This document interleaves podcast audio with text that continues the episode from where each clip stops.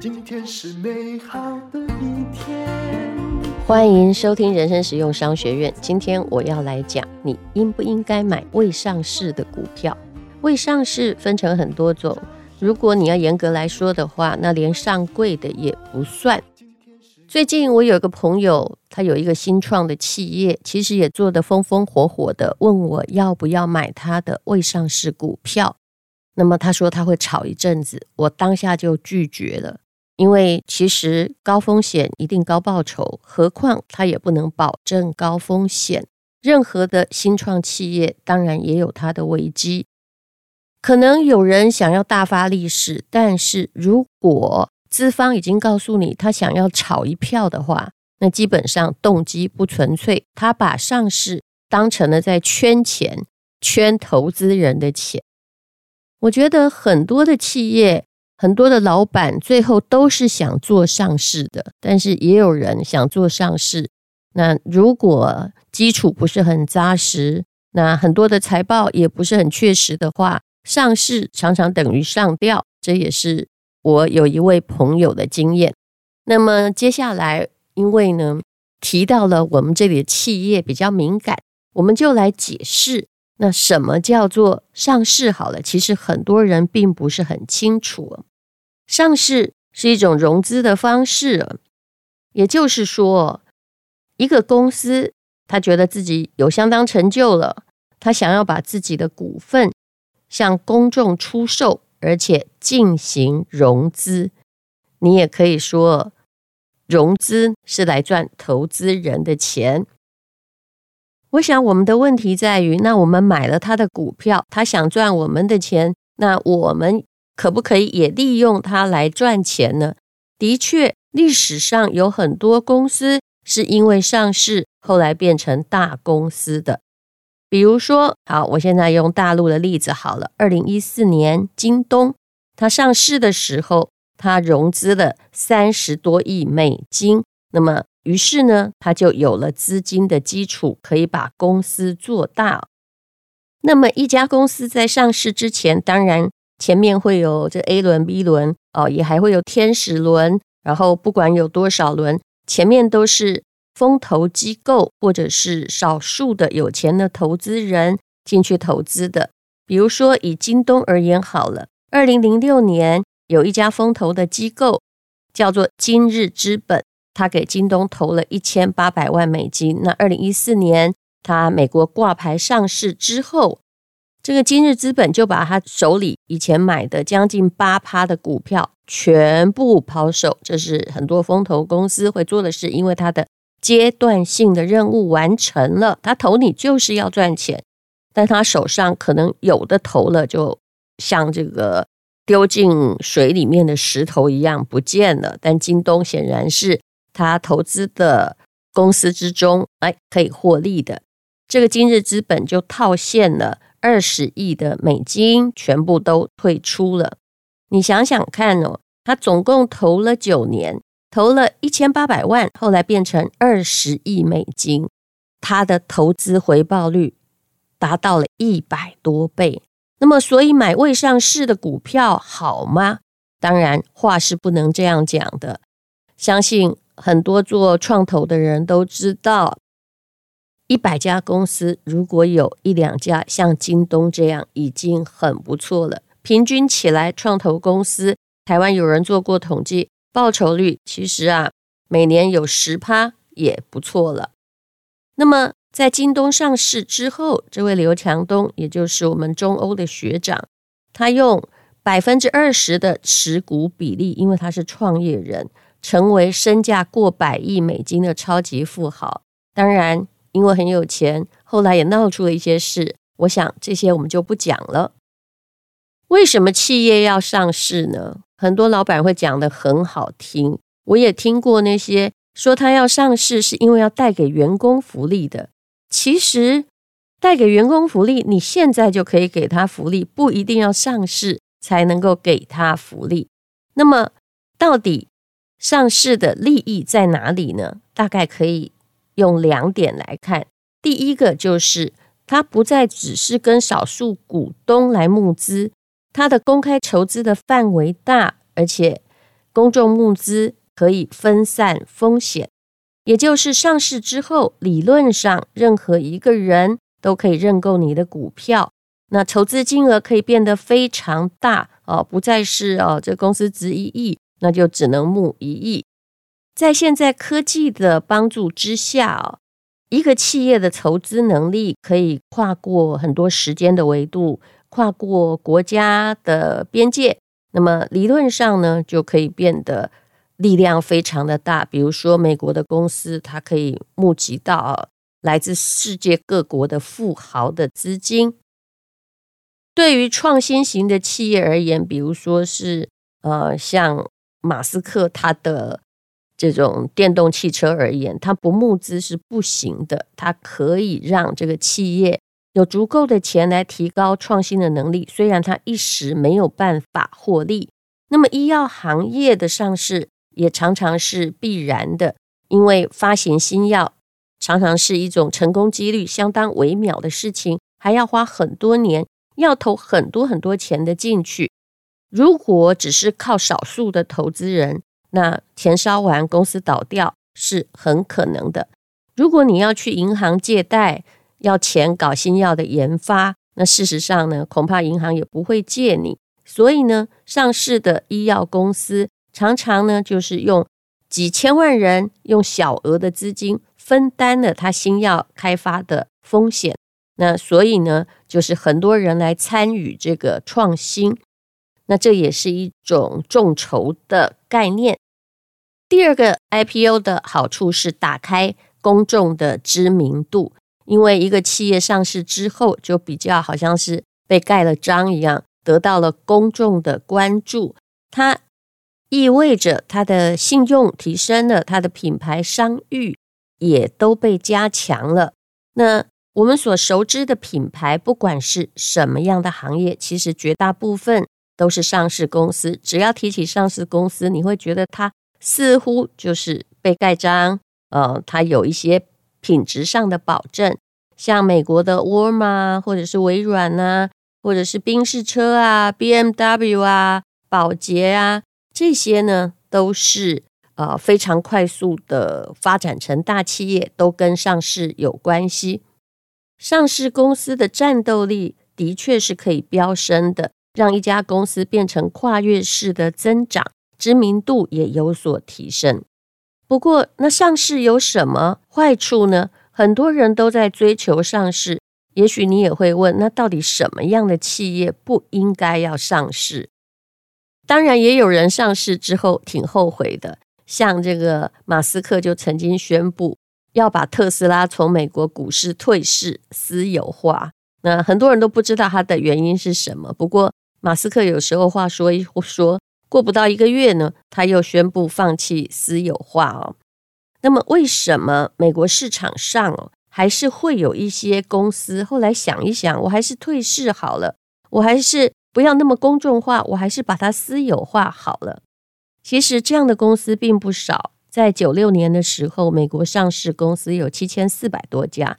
那么到二零一七年，这个数字呢，只有三千六百家。那为什么很多美国企业主放弃上市？这当然是上市的确是有烦恼的。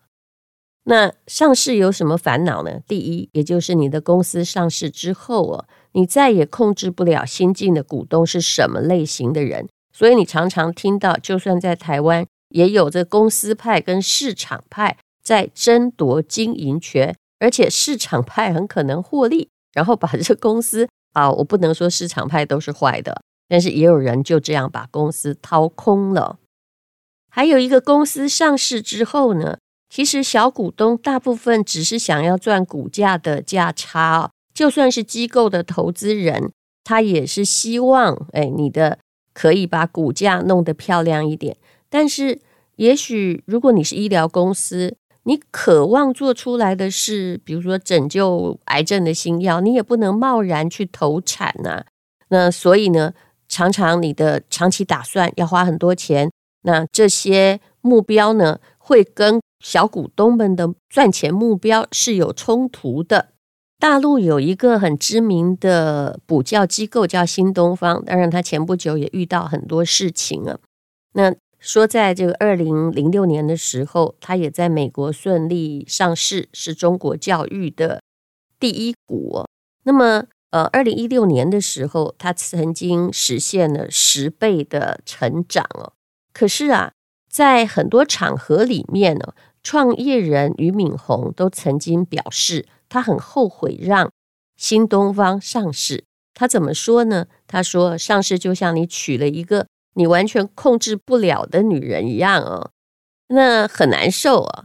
你很爱她，但她常常不听你的话。也就是，其实上市让企业的关注点变掉了。他每天都在想啊，我是不是要为股东负责？我是不是要发点好消息让股价上升？但是呢，教学做的应该是教学的。”质量吧。那新东方，嗯，我前不久有讲过这家公司，它是个伟大公司。你看，面临了大陆如此的去剪掉补教界的翅膀，它竟然 老板就下海做直播，还可以翻身，然后不断的在改变他们的经营策略，这个是很了不起的。那么，其实资本的运作，哈，就是。啊、希望哦，它的股价大增，这是短期的目标。但是企业的长期目标其实应该是有理想性的。那马斯克当时他想要把它私有化，也是因为哦，股价的震荡给员工和股东都产生了干扰哦，所以他每一季都在想那个盈利的压力，而不是长远发展的顾虑。所以他才抱怨说，他想要让特斯拉退市。的确，上市之后是有非常大的短期要获利的压力的，这也使得很多创新公司变得绑手绑脚。那么还有一个坏处是，公司上市之后，你必须有义务向股东还有政府公开自己的销售财务。管理还有各式各样的新讯息，可能还包括你在研发什么都不能是秘密哦。那么，呃，其实这个就是你不利的地方了。至少竞争对手也知道你的讯息，而且呢，你一切都被监管。万一你有任何违规的地方的话，那对整个公司的运营还有知名度都有很大的影响。当然，如果要我比较优劣的话，如果你能买上市公司，那么你可能就呃只能把上柜公司放成嗯、你的第二个选择。那如果是有一些人跟你推荐这些已经上新贵的公司，这又是另外一回事了。新贵的股票当然有的后来也涨很多，但是呢。什么叫新贵股？它可是跟上市贵不太一样哦。它是一个公司想上市上柜前的一个阶段。那么，呃，登录这个新贵其实并没有什么公司规模、资金大小啊、获利能力，还有设定年限的限制。只要有两家辅导证券商推荐，就可以在新贵市场里面交易。所以，有人要卖你这种未上市的。股票的话，哈，就是，呃，事实上，我觉得你要很小心哦。如果这家公司的体质好，还有他真正的在做事业，那登陆新贵半年之后，他可能转上市上柜。但是也有些是完全不能够上市上柜的，也还有一些公司。看起来这个名头很像很大，比如说像台湾高铁，就在新贵市场待了五年才转上市，这当然是跟它的盈利也有关系。还有一家相当有知名度的王道银行，也在新贵市场待了五年才转上市。那么，如果你了解新贵股，那也要了解它的游戏规则。我的感觉是，如果你真的不理解，那就请你不要玩。嗯、我不好说别人什么，但是我的确有几个朋友，他都有新贵的股票的代号，但是就我所知，他到底有没有获利呢？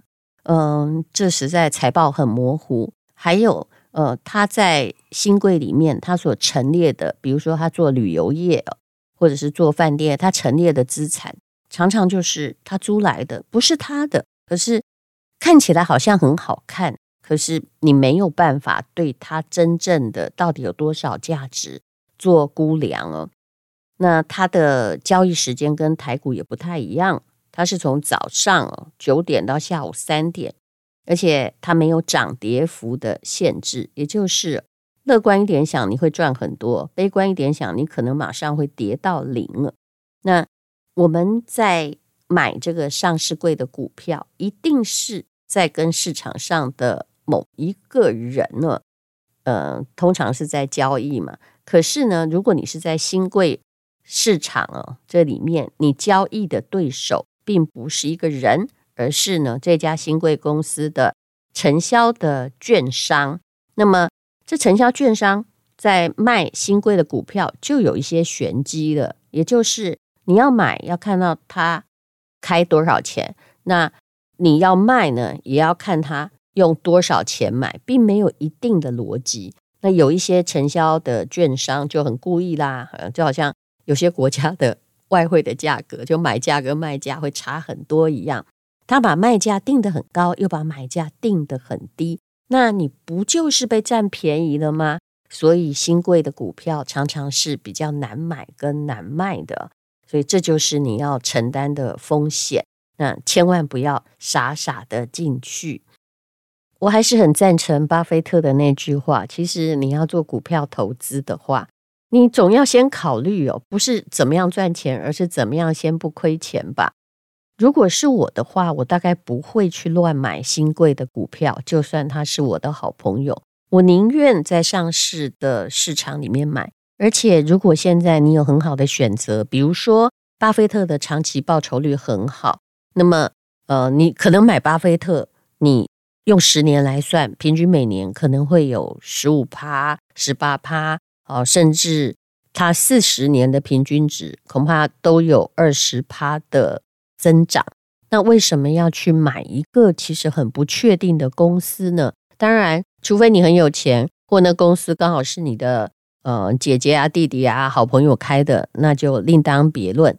否则的话，我还是觉得稳定一点比较好。你最好买，嗯、就是市场上长期已经被认可的东西。总比买新贵的公司，开心的去当他的股东，可是却搞不清楚他到底有没有赚钱，或有没有真心做生意来得好。以上就是我对于新贵的意见。那前面我也解释了，到底为什么公司要上市了。那很多人公司要上市就是要赚大钱，那我劝你，你就不要去跟随他赚大钱的梦想前进，因为他忽略了。上市也是有坏处的，而且说起来很简单，都在画大饼。但是有没有真心想要把公司的营运做好呢？这就是一个很大的你看不到的问题。是勇敢的一天，没有什么能够将我